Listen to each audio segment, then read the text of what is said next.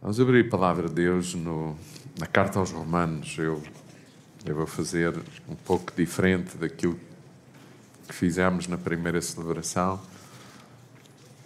Vamos ler primeiro um texto na carta aos Romanos, no capítulo 4, do versículo 13, perdão, sim, Romanos 4, 13 a Romanos 5, 5.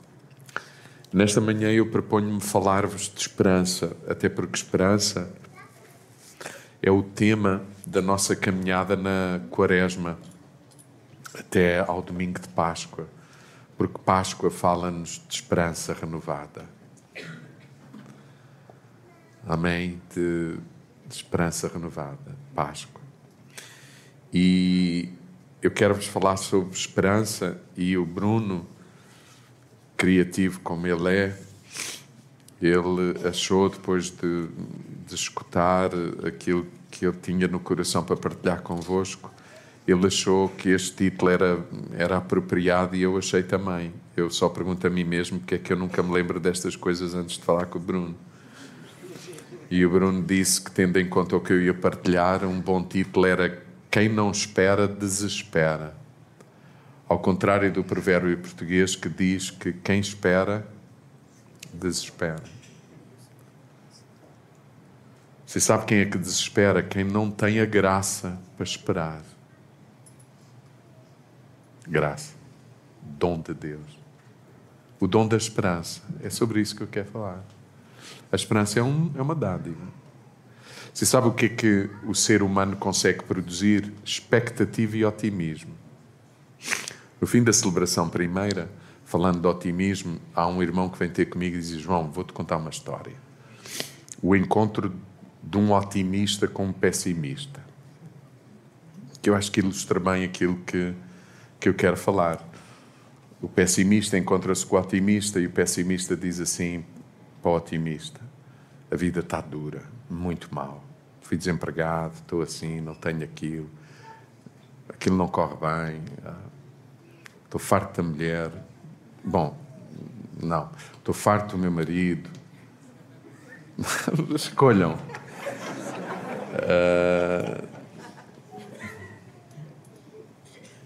Estou uh, farto de tudo. Não, estou cansado, não aguento mais. Não, o pessimista, né? a linguagem de pé.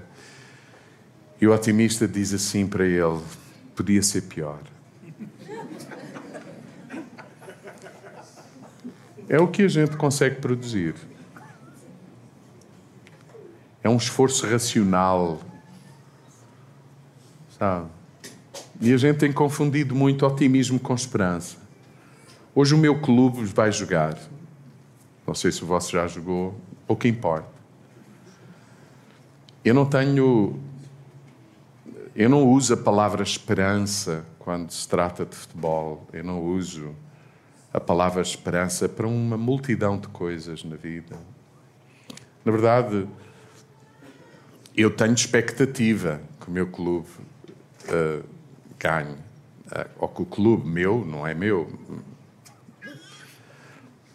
Uh, e uma dose de otimismo também, dizer, é o que me leva a, até ter alguma expectativa.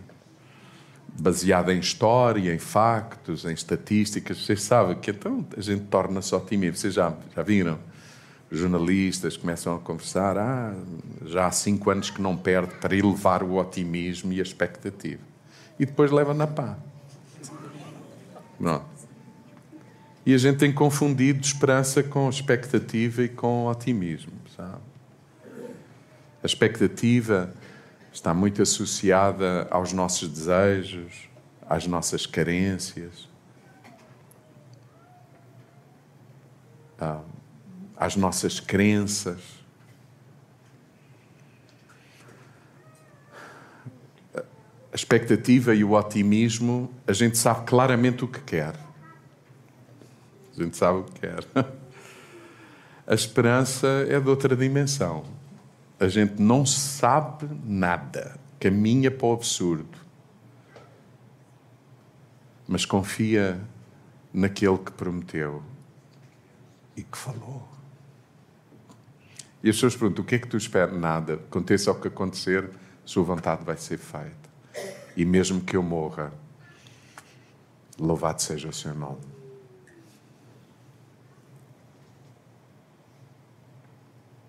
Esperança é aquilo que eu preciso quando estou nos cinco últimos suspiros da vida, não é expectativa, nem otimismo.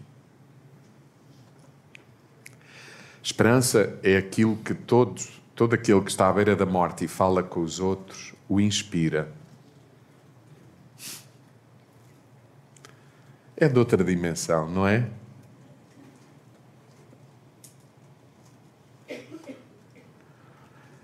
E o apóstolo Paulo vai falar sobre a importância da esperança, porque, de acordo com o Evangelho, com a Bíblia, com o texto sagrado, a, a esperança é a essência da vida. É uma essência fundamental à vida. Assim como a fé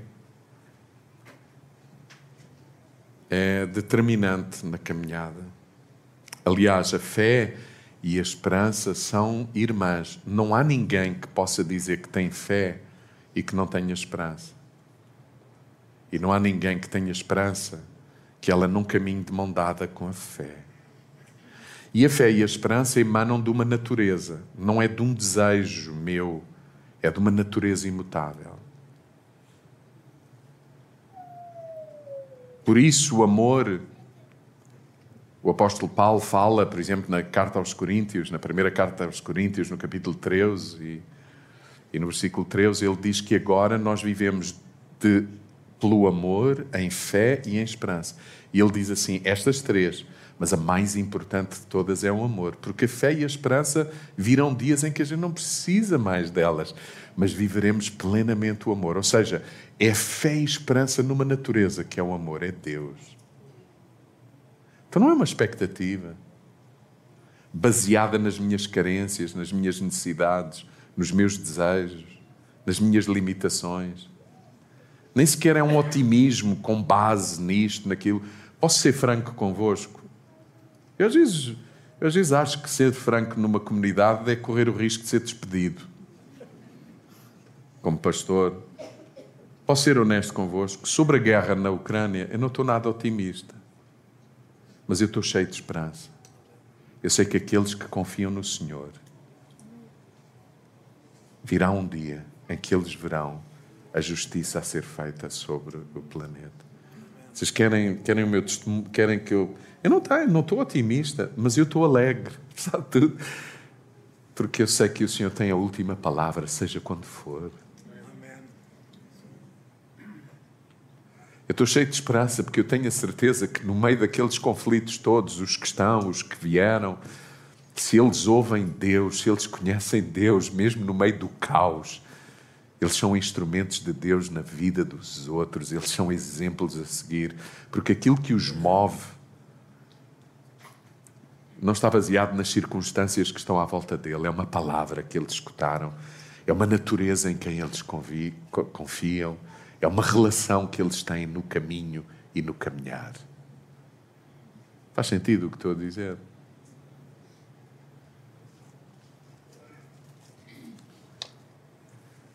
Nós temos confundido expectativa com esperança. A esperança está muito para além daquilo que a gente possa imaginar. muito para além. A expectativa é tudo aquilo que nós somos capazes de imaginar e desejar.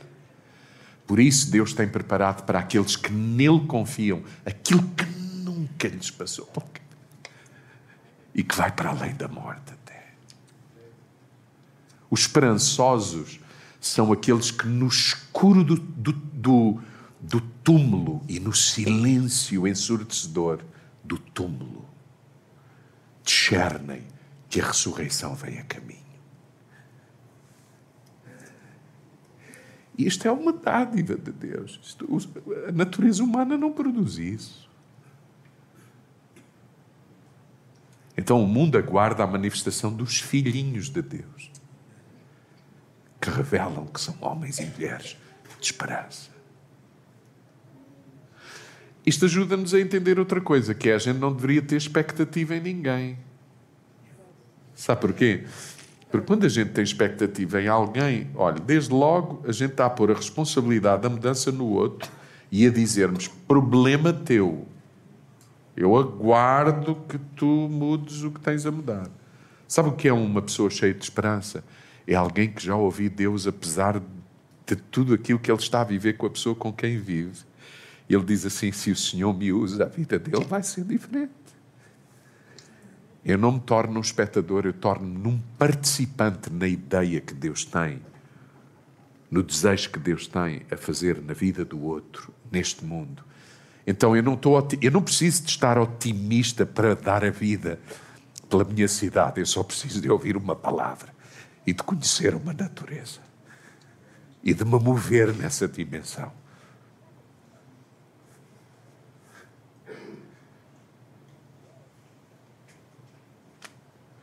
Os esperançosos são aqueles que dizem assim: ainda que eu não veja, eu creio. ainda que tudo à minha volta não fale disso, eu sei quem creio. Por isso, por isso, aquele que tem esperança chora por causa da circunstância que vive e ao mesmo tempo alegra-se pela graça que lhe é dada para conviver e viver no meio daquilo.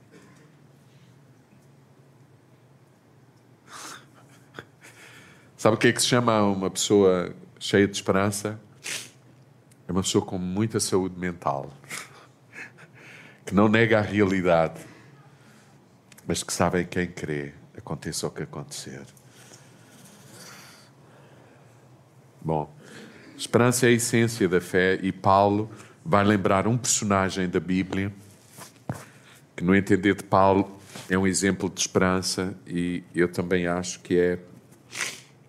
E é isso que vamos ler. Romanos capítulo 4, versículo 13, uh, Romanos 5, versículo 5, diz assim: Deus prometeu a Abraão e aos seus descendentes que haviam de receber o mundo como herança. Veja logo como o texto começa: prometeu a Abraão e aos descendentes. Esta é uma coisa muito interessante. A esperança não diz respeito apenas a mim. Uma pessoa de esperança é um é uma influência para toda a gente que está à volta dele. Deus prometeu a Abraão e aos seus descendentes que haviam de receber o mundo como herança. Essa promessa não foi por causa de Abraão, por Abraão ter obedecido à lei, mas por ter sido justificado através da fé. Havia muito para dizer sobre isto. Com efeito, se os que são da lei de Moisés fossem os herdeiros, a fé seria inútil e a promessa de Deus não teria valor. Pois a lei atrai o castigo e onde não há lei, não há transgressão. Portanto, é pela fé que vem essa herança.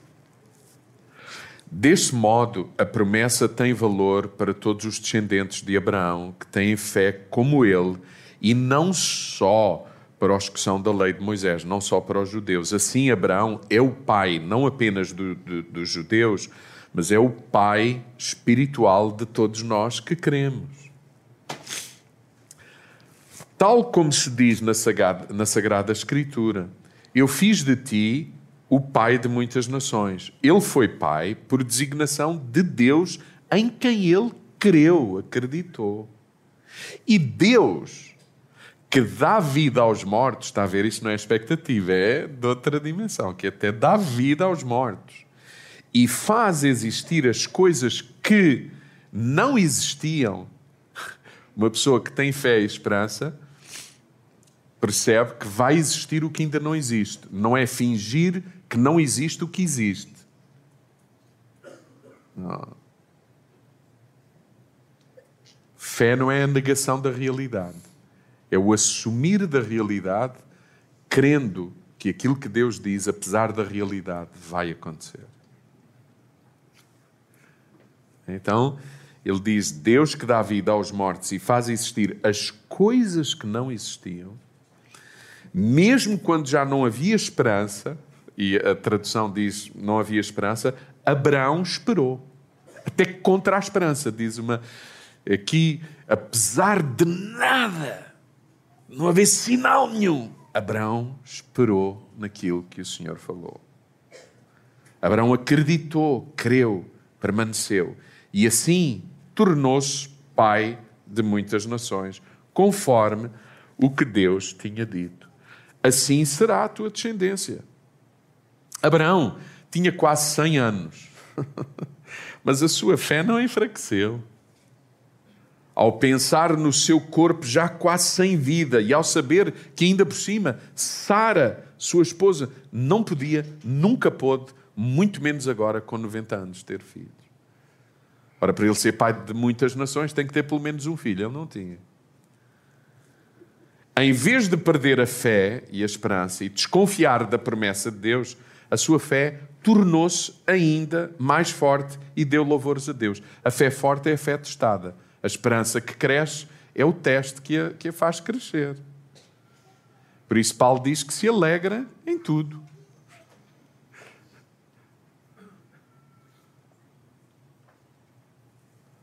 Em todas as circunstâncias. Ele tinha a firme certeza, diz o texto, de que Deus tem o poder de cumprir aquilo que promete. Por isso, a sua fé foi-lhe creditada como justiça. Ora, as palavras foi-lhe creditada não foram escritas só para ele. Foram escritas também para nós, a quem a fé será tida em conta a nós que acreditamos naquele que ressuscitou Jesus, nosso Senhor, de entre os mortos.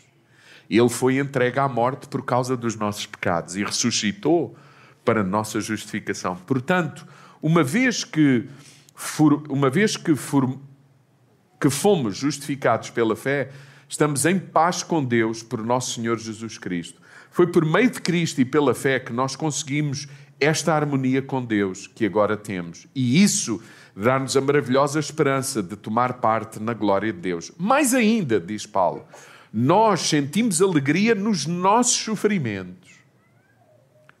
Porque o sofrimento é que produz a perseverança na nossa vida. E a perseverança provoca a firmeza de caráter nas dificuldades e a firmeza produz a esperança. Esta esperança não nos engana, porque Deus encheu-nos o coração com o seu amor. Por, está a ver o amor aqui? Pelo seu amor, por meio do Espírito Santo, que é dom de Deus.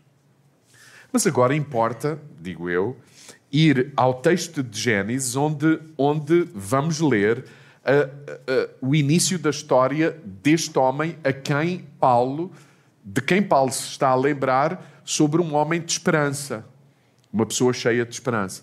E eu acho que é importante irmos ao texto para perceber, para perceber os elementos, os elementos de construção da esperança na nossa vida, os fatores, aquilo que está presente numa pessoa que tem esperança. Diz assim Gênesis capítulo 12, e vamos ler do versículo 1 ao versículo 10. O Senhor disse a Abraão: Deixa a tua terra, os teus parentes e a casa do teu pai, e vai para a terra que eu te vou mostrar. Farei de ti um grande povo, hei de abençoar-te e tornar-te famoso. O teu nome será uma bênção. Hei de abençoar os que te abençoarem, e ficarão amaldiçoados os que te amaldiçoarem e através de ti serão abençoados todos os povos do mundo. Abraão pôs a caminho, diz o versículo, o versículo 4, tal como o Senhor lhe tinha ordenado. E Ló foi com ele. Abraão tinha 75 anos de idade quando saiu de Arã, onde escutou Deus. Levou consigo a sua mulher Sarai e Ló, seu sobrinho, mais todos os bens que possuíam e a gente que trabalhava para ele em Arã, e foram todos a caminho da terra de Canaã quando chegaram. E foram todos a caminho da terra de Canaã quando chegaram à terra de Canaã. Abraão foi, quando chegaram à terra de Canaã, perdão, Abraão foi atravessando o país até Siquém, junto da árvore sagrada de Moré. Naquele tempo, quem habitava o país eram os cananeus Ali Deus apareceu a Abraão e disse: Vou dar esta terra aos teus descendentes. E Abraão construiu um altar em honra do Senhor no lugar onde ele tinha aparecido. Dali partiu em direção à montanha que está ao oriente e montou a sua tenda, deixando Betel ao ocidente e Ai ao oriente. construiu lá também um altar em honra do Senhor e prestou-lhe culto. Depois, diz o versículo 9, foi avançando em direção ao Negev. E termina assim o versículo 10. Houve então uma terrível fome em Canaã, e Abraão encaminhou-se para o Egito para ficar por lá algum tempo. É muito interessante ler toda a história, todo, toda a história de vida de Abraão. Mas já que o apóstolo Paulo lembrou Abraão como um homem de esperança, um homem de fé e que expressou esperança, importa perceber, nomeadamente neste texto que acabámos de ler, quais são os elementos construtores desta esperança na vida de Abraão. Desde logo, em primeiro lugar, tendo em conta também o tempo, há que ir rápido, não é? De manhã só consegui falar de dois de cinco pontos. O primeiro elemento de construção da esperança na vida de Abraão foi é isto que o texto diz logo no versículo 1. Abraão ouviu Deus. Simples. Ouvir Deus. Se eu não ouço Deus, aquilo que eu consigo ter é expectativa e otimismo. Se eu ouço Deus, eu sou inundado de uma esperança. Se eu não ouço Deus, eu vou fazendo um esforço mental, racional, de tentar perceber quais as possibilidades, isto, aquilo, desejos. É, mas se eu ouço Deus, é tudo aquilo que eu preciso. Queridos, deixem-me deixem fazer uma pergunta. Que importância tem a voz de Deus na nossa vida? Que lugar é que a voz a palavra de Deus escrita e a palavra audível do Espírito Santo que habita na nossa vida tem na nossa vida. É que é, que é surpreendente. Abraão, que para Paulo e para os autores das Escrituras é um exemplo de esperança, é um homem que, que do nada ouviu Deus. Ouvir Deus. Queridos, deixem-me dizer assim: Há muita gente que vem ter comigo na expectativa de que eu tenha. Você percebe? Há muita gente que vai ter com este e com aquele, que compra um livro, que nada contra, nada contra, não é isso. Mas eu vou dizer-vos assim: aquilo que nos faz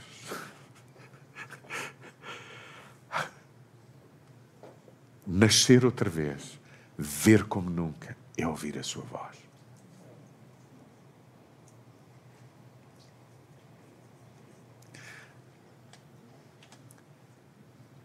Aquela voz que do nada cria todas as coisas. Aquela voz que no meio do caos traz paz.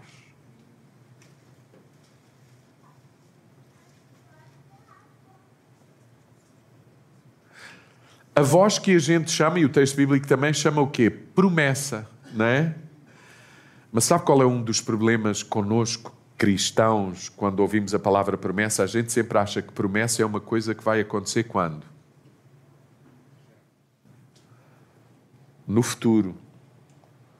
Só que aquilo que promete é o eterno. Então já foi. Já é.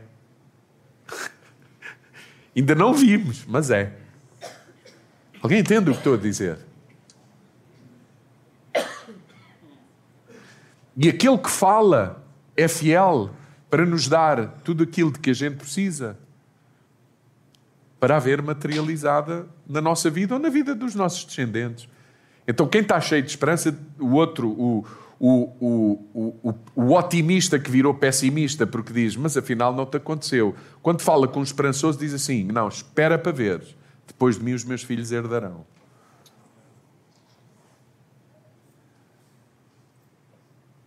Por isso, há bocadinho o Bruno estava a orar assim: obrigado por seres o meu Deus, Deus de Abraão, de Isaac, de Jacó, de Davi, de tanta gente, o meu e o dos meus filhos. Bruno, a melhor maneira de, de, o Deus de Abraão ser o Deus dos teus filhos, sabes o que é? É eles verem-nos morrer cheios de esperança.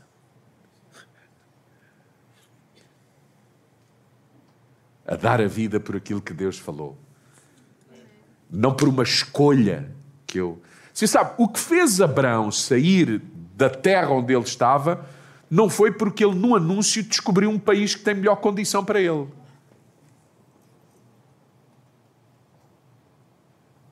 E eu vou dizer-vos assim: muitos de nós estamos a tomar decisões como os otimistas e os expectantes tomam. Mas os filhos de Deus têm que aprender a tomar decisões porque Deus falou.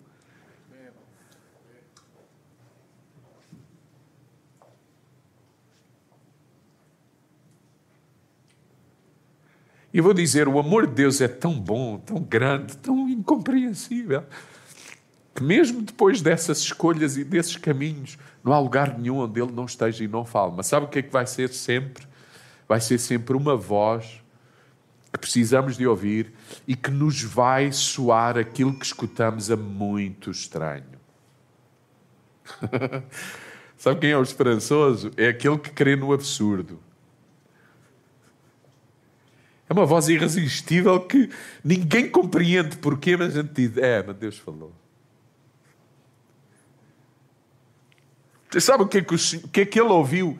Sai da tua casa, da tua parentela, deixa o teu pai. Não, a gente, a gente põe assim a coisa. Sabe o que, é que era deixar casa, parentela? A casa do pai era o lugar da segurança financeira, sustento, padrão de crenças os deuses. Abraão era, Abraão era, era, um, era, um, era um pagão. Era um, Abraão não conhecia o Deus que falava com ele. Não, se sabe, é toda uma.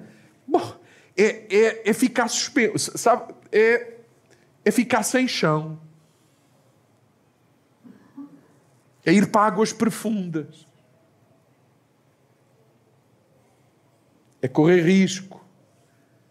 É, é é mudar a cadeia da autoridade da nossa vida. Em casa do pai, a gente, se sabe, naquela cultura, o que era, o que era normal, aceitável, perceptível, desejável, é que aquilo que aconteceu ao pai acontece aos filhos e aos netos, e a coisa vai e vai, a repetição e a, a manutenção da coisa. E, alguém entende? E o Senhor está a dizer: sai daí e é muito interessante, porque quando a gente lê o, o, o Gênesis, o Senhor já tinha falado a Tera, ao pai de Abraão, e já tinha dito: Tera, vai para Canaã. E ele foi, mas a dada altura ficou pelo caminho, ficou em Arã, onde o Senhor vai insistir agora com Abraão e diz assim: Abraão, agora é para ti, sai daí e vai. Você sabe? Você sabe o que quer dizer um velho Sim. A um velho com 75 anos, sai lá. Porque quando a gente olha para Abraão, a gente percebe que ele está bem. Ele está bem. Ele tem família, ele tem bens, ele tem animais, ele é rico. Percebe-se isso claramente. É um homem que. próspero. Está tá tudo bem, diz Abraão. O velho viajante quando a gente ouve Deus, os velhos tornam-se viajantes. E ainda por cima, viajantes não é comprarem uma viagem na agência de viagem que está tudo garantido. Tem, tem transfer, tem pensão completa, tem, está lá tudo. Então, eles, você sabe, o pessoal quando vai com certa idade já não vai para a aventura. Querem comprar o pacote todo para saber a que horas entra, a que horas vai, se está tudo incluído. Alguém se identifica? -se? Só os velhos ou com mentalidade velha que se identificam. Eu já estou aí, não. Por acaso não. Bom, mas isso é outra questão. Você sabe, Abraão tornou-se o velho viajante para lugar incerto. Eu vou lhe dizer assim: há muitos de nós que na hora da aflição a gente quer, não é? Percebe que precisava de esperança, não é otimismo nem. Mas a, a, a minha questão é: a vida habituou-vos a ouvir a voz de Deus e a irem para o desconhecido e para o. É porque virão dias em que, nos últimos suspiros da vida, a gente vai perceber que o otimismo e que, e que uh, como é que é? A expectativa. O que nos faz partir é o quê? Eu sei de quem sou. Eu sei para onde vou. Eu sei. É aquele que diz: ver-nos-emos. E quem está diz assim, absurdo. Você sabe, é por isso que em alguns funerais é um misto. Há uma tristeza da perda e da ausência, mas ri-se também, alegra-se, lembramos-nos do vivido, da esperança que a pessoa tem, tinha, da forma como ele viveu, que inspirou montes. Alguém sabe do que eu estou a falar?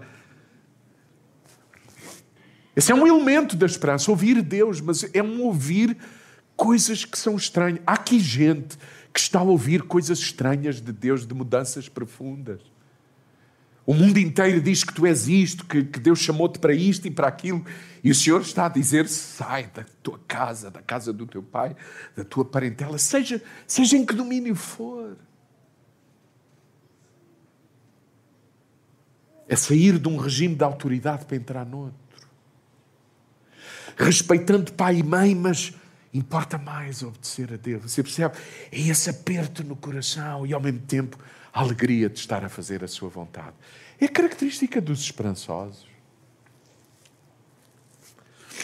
Os esperançosos são aqueles que ousam ir contra, contra tudo e todos, mas não, mas não, não rebeldes, cheios de confiança, de, de, de segurança, não orgulhosos, sabendo que não tem a ver com eles, não tem a ver com aquilo que eles acham que vai. Se sabe, o esperançoso não espera nada.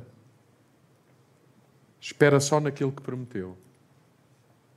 O expectante é que acho que vai ser assim. Não, Senhor, eu até já sei quando é, como é e em que tempo é. O esperançoso diz: Senhor, não tem nada a ver com isso. Tua mão. Então não espera nada. Nada naquele sentido. Vai ser assim, vai. Se sabe, às vezes na internet diz: imagina, sonha alto, concebe na mente. E o problema é que às vezes por baixo tem pastor X, Y e Z. Sabe o que é que, qual é a característica daqueles que têm a esperança? Porque a esperança é, uma, é um dom divino, é um dom de Deus, como a fé, como o amor que se deu a conhecer, que não tem nada a ver connosco, deu-se a conhecer que gerou em nós essa confiança, essa fé, essa que, que, que está de mão dada com uma esperança que nos faz fazer aquilo que Abraão fez, que foi o quê? Ouviu Deus, pôs a caminho. Você sabe o que é uma pessoa com esperança? É os que estão a caminho. Não ficaram sentados. Abraão diz, diz o texto claramente, é o segundo elemento da, da esperança. Diz o texto claramente que Abraão pôs a caminho. No dizer de Paulo, o velhote tornou-se viajante e para destinos desconhecidos tem 75 anos, recebe a promessa de ter um filho aos 90 e aos 100 é pai. Um filho concebido no ventre de Sara, sua esposa, até então e desde sempre estéril. A poxa caminho. Você sabe o que é poxa caminho? Não esperou sentado. Por isso eles riam-se. Como é que isso vai dizer para isso? Não. Já não funciona. Poxa caminho, diga lá comigo, poxa caminho. É, poxa caminho. Sabe o que é uma pessoa com esperança? Não parou, ergueu-se. É por isso que a gente não deve ter expectativa em ninguém, mas esperança. Sabe o que é uma pessoa esperançada? É alguém que vai ao encontro do outro. Quando eu tenho expectativa, eu espero que o outro venha ao meu encontro. Quando eu tenho esperança, eu vou ao encontro do outro. Quando eu tenho expectativa, eu ponho o ónus e a responsabilidade no outro. Quando eu estou cheio de esperança, eu digo: Deus vai me usar na vida dele. Deus falou. Alguém sabe do que eu estou a falar ou não? Por isso o texto bíblico diz assim: se tens alguma coisa contra o teu irmão, já que Deus te falou, estás cheio de esperança, vai ter com ele.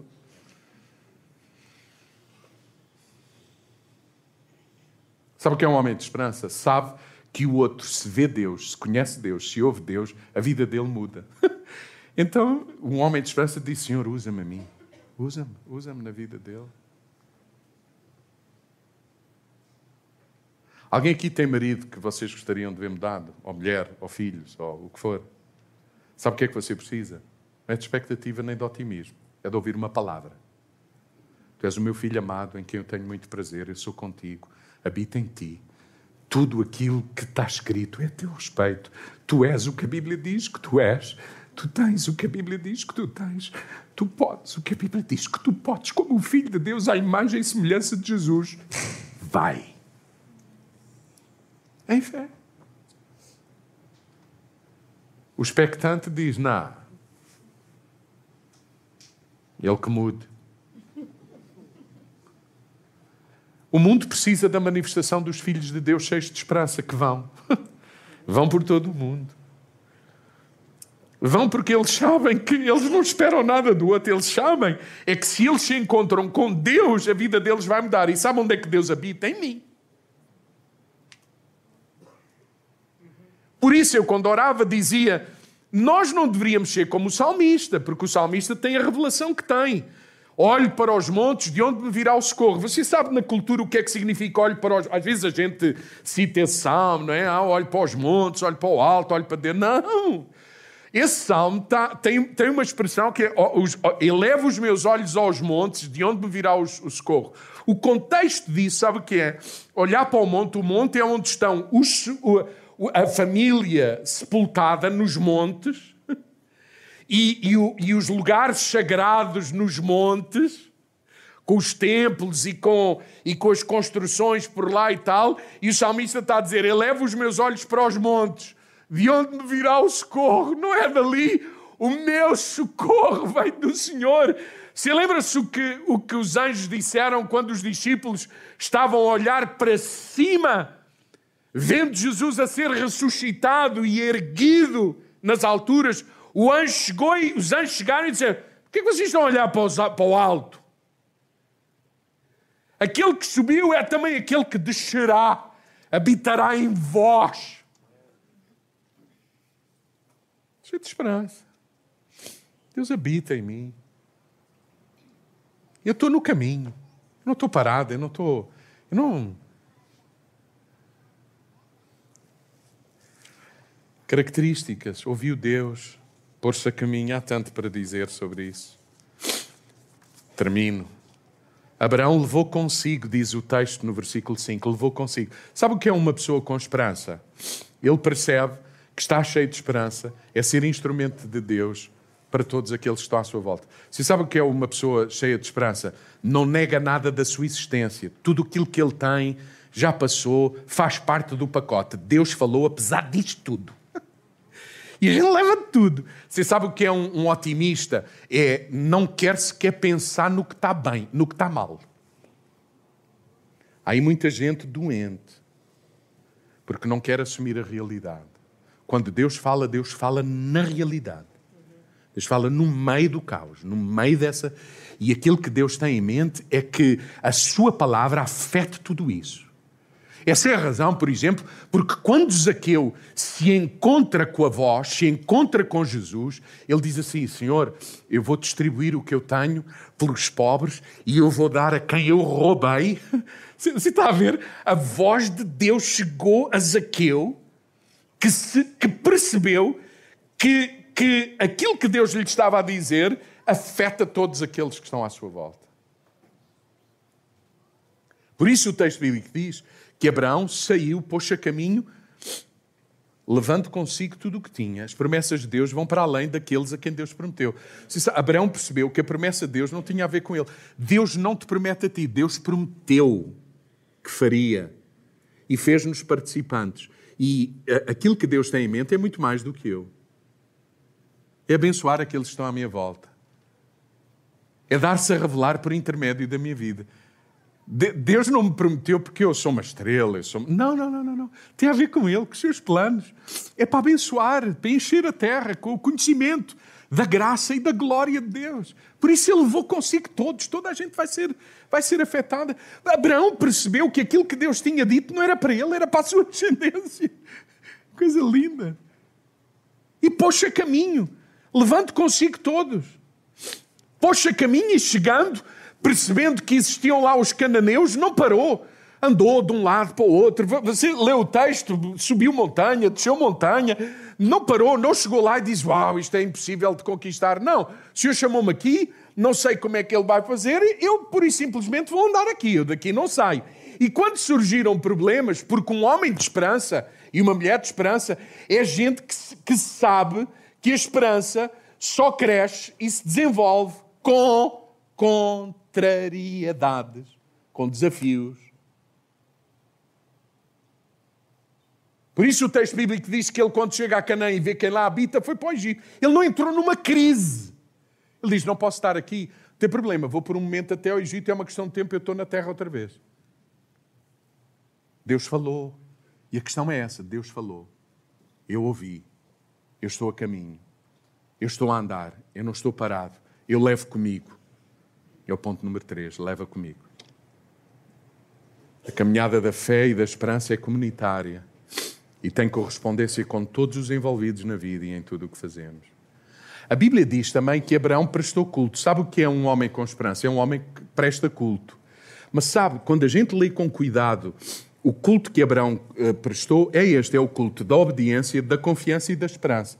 Mas a gente que pensa que prestar culto é vir cantar num edifício.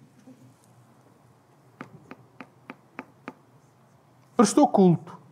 O culto que agrada a Deus é fazer a sua vontade e caminhar em esperança. E a gente pensou logo num, num, num, numa, numa coreografia, num, programa, numa. Percebe? Não, Abraão prestou culto, Abraão, Abraão obedeceu, Abraão confiou, Abraão esperou. E Abraão, por fim, quinto aspecto, lidou com contrariedades. Ouvir a voz de Deus e obedecer não elimina risco, medo, não elimina o ter de andar por fé e confiança. Por isso a Bíblia diz que ele fugiu para o Egito. A ressurreição não evitou o sepulcro. Passou por ele. Não evitou o sofrimento. Passou por ele. Vamos ficar de pé.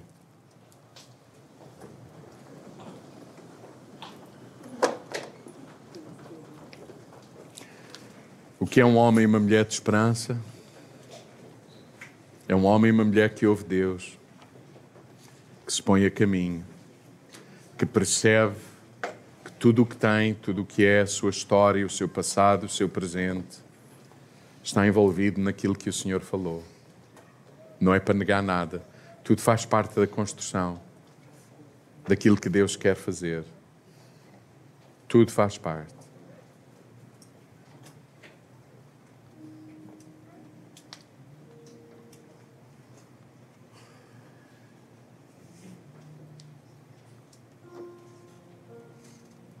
Eu não sei quantos aqui têm lamentado que os filhos parece que estão longe de Deus. Eu oro para que vocês sejam cheios da graça, da fé, da esperança. Tenham revelação do amor de Deus, escutem Deus. E que vocês se constituam verdadeiramente homens, mulheres de fé, caminham em esperança. Caminham porque ouviram a voz, sabem qual é a vontade. Sabem que a contrariedade vai estar. Sabem que é uma caminhada contra o absurdo. Vão pela fé. Vão por aquilo que o Senhor diz. Põem-se no caminho, estão a caminho, não estão parados. Esperam no Senhor para não desesperar. Eles já tiveram ideias de como as coisas poderiam ser, mas já desistiram delas. Eles sabem que o Senhor tem muito mais para fazer, para dar, para.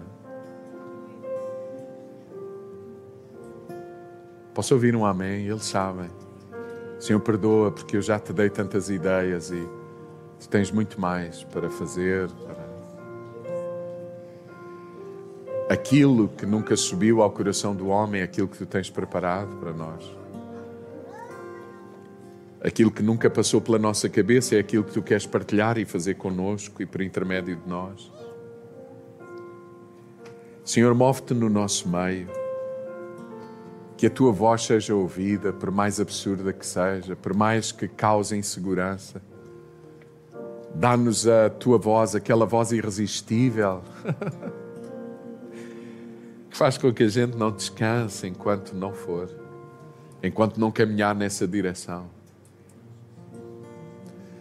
Todos aqueles que se encontram lá em casa, no hospital, nos lugares, independentemente do lugar onde estão, Senhor, que a tua voz, que a tua presença seja a sua paz, a sua graça, a tua graça seja suficiente no meio das circunstâncias onde cada um se encontra.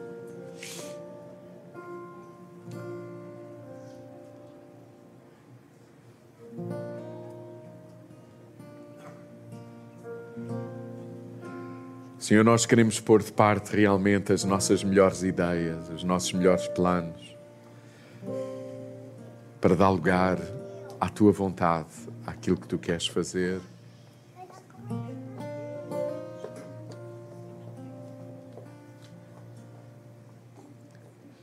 Aleluia.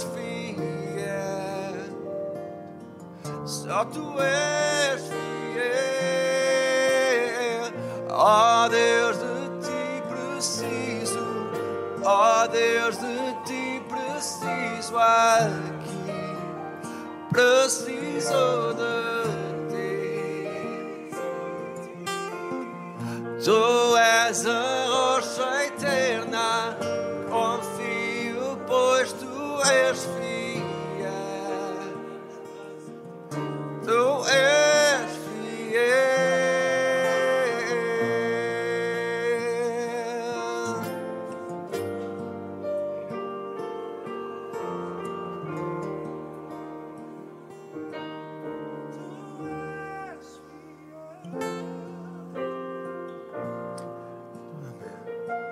Posso partilhar um pensamento que me ocorria enquanto falavas? Ah,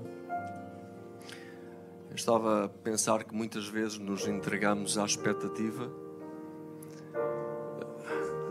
porque não temos a alegria da, da esperança, porque quem tem esperança está completo, não precisa de esperar mais nada. Por isso, quem tem esperança não espera nada, porque já tem tudo. Porque quem tem a voz tem tudo.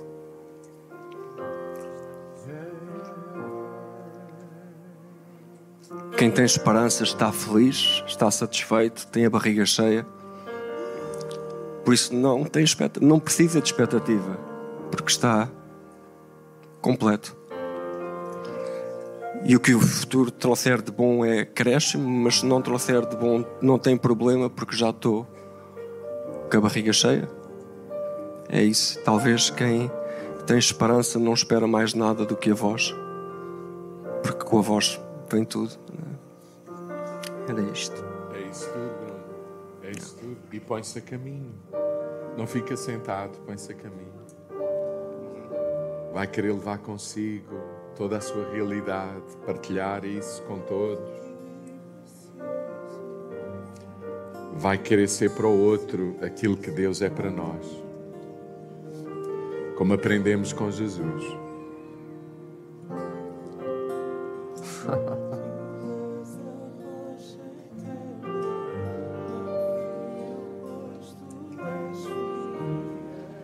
És fiel.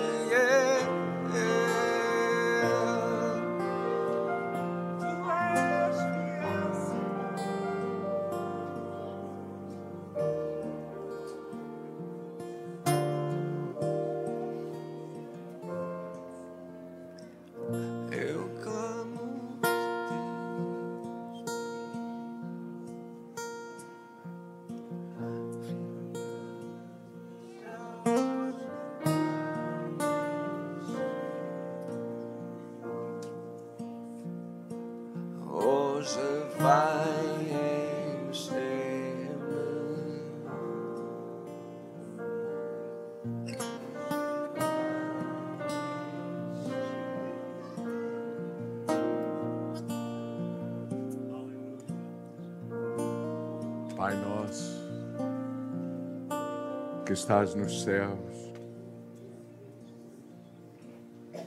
santificado seja o teu nome. Venha a nós a tua voz, o teu reino, a tua vontade. Que a tua vontade seja feita na nossa vida, na terra, como é feita no céu. O pão nosso, a tua voz, a tua direção, que descobrimos que é o pão, porque nem só do outro nós vivemos. Dá-nos hoje, dá-nos hoje esse pão, a tua voz. Perdoa os nossos pecados, como nós perdoamos a quem nos ofende, porque já aprendemos que somos perdoados e para nós perdoar é uma graça, é uma capacidade, é uma escolha, mas é ao mesmo tempo experimentar a, a graça que tu nos dás para perdoar e quando te pedimos perdão, a gente sabe que tu és amor, que tu nos perdoas. Dá-nos a graça de expressar que somos perdoados pela forma como perdoamos. Livra-nos do mal, não nos deixes cair em nenhuma das tentações que vêm até nós. Porque teu é o reino, não nosso. Tu é a história, não nosso. Tu é a vontade, não a nossa. Teu é o reino, tu é a glória para sempre. Amém. Vamos abençoar alguém antes de sair, dar um abraço, um beijo. Se temos uma palavra para partilhar com alguém, façamos-lo. Não vou embora sem. Não vou embora sem abençoar alguém, sem. No mínimo, saudar alguém. E uma pessoa até que não conhecemos.